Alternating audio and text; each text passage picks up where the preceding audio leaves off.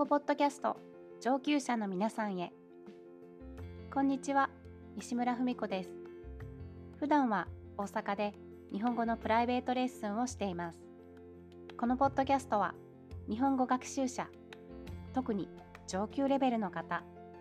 JLPT、N1、N2 レベルを想定していますので基本的に日本語のみで進めていきます。今日からシーズン2ということでポッドキャストを再開しました。不定期更新になりますがよければまた聞いてください。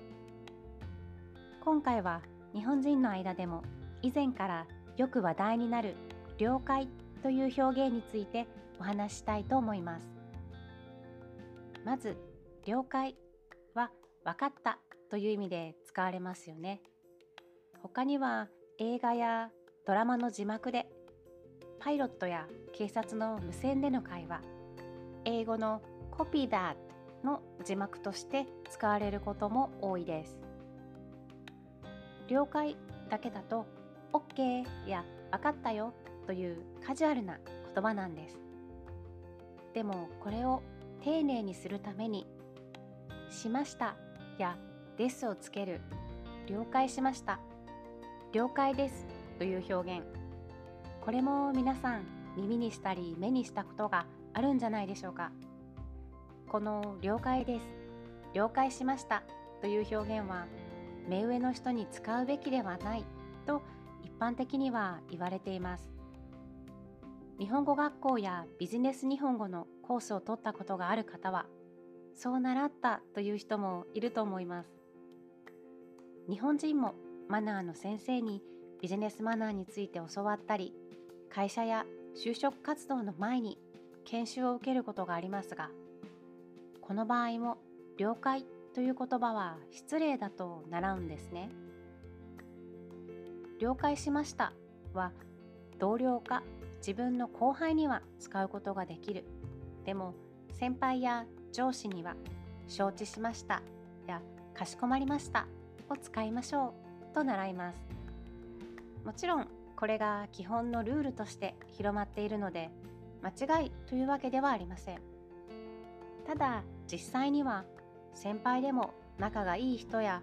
上司といっても会社の雰囲気や関係働いている業界によって了解しましたを使っていることは結構多いんです。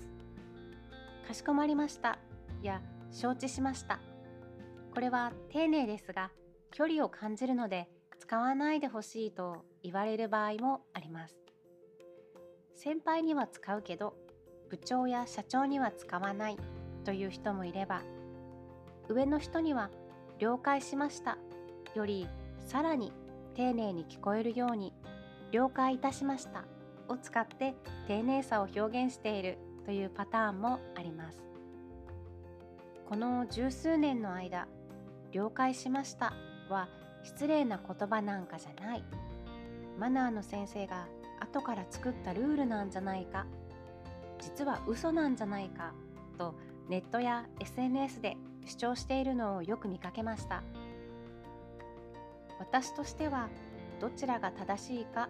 というよりは人によってそれが失礼だと学んでいたり感じている場合があれば相手が嫌な気持ちになっていないか気遣いをすることも大切なので最初は丁寧な言葉を使う方が安全かなと思っています。周りを見ながら人間関係を深めながら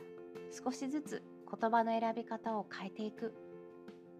多くの日本人も悩みながらやっていることなんです。よく日本語学習者の皆さんが丁寧すぎると言われちゃったとか会社の人に丁寧すぎて笑われたと悩んでいることがあるんですがもし最初に失礼な印象を与えた場合おそらく日本人は何も言わないことの方が多いので気がつかないままになってしまいます。丁寧すぎるよと言われた場合は次は少しカジュアルにしてみたりどんな言葉を代わりに使えばいいですかと直接聞けるチャンスとして考えてみてください。あと気をつけることは先輩や上司が皆さんに対して了解や了解ですと使ったからといって同じように返していいのかどうか。これも難しいところです。周りの人が上司や先輩とどう話しているかを観察したり同期入社の人にアドバイスをもらう方がいいと思います。ちなみに数年前に若い人の間で流行っていたのは LINE などで友人にメッセージを送るときに「り」とひらがな一文字だけ送って「了解」という意味にしていたそうです。たださっきネットで調べてみるとこれももう古くなってきているそうです。まだ使っている人もいるかもしれませんが一時的な流行りだったのかもしれません。私は「り」は使ったことがありませんが友人とメッセージをやり取りするとき「了解です」はよく使いますし「OK」とアルファベットやカタカナで入力する代わりにひらがな2文字で OK と送ることもあります。でも親しい友人や夫とのやり取りに限ります。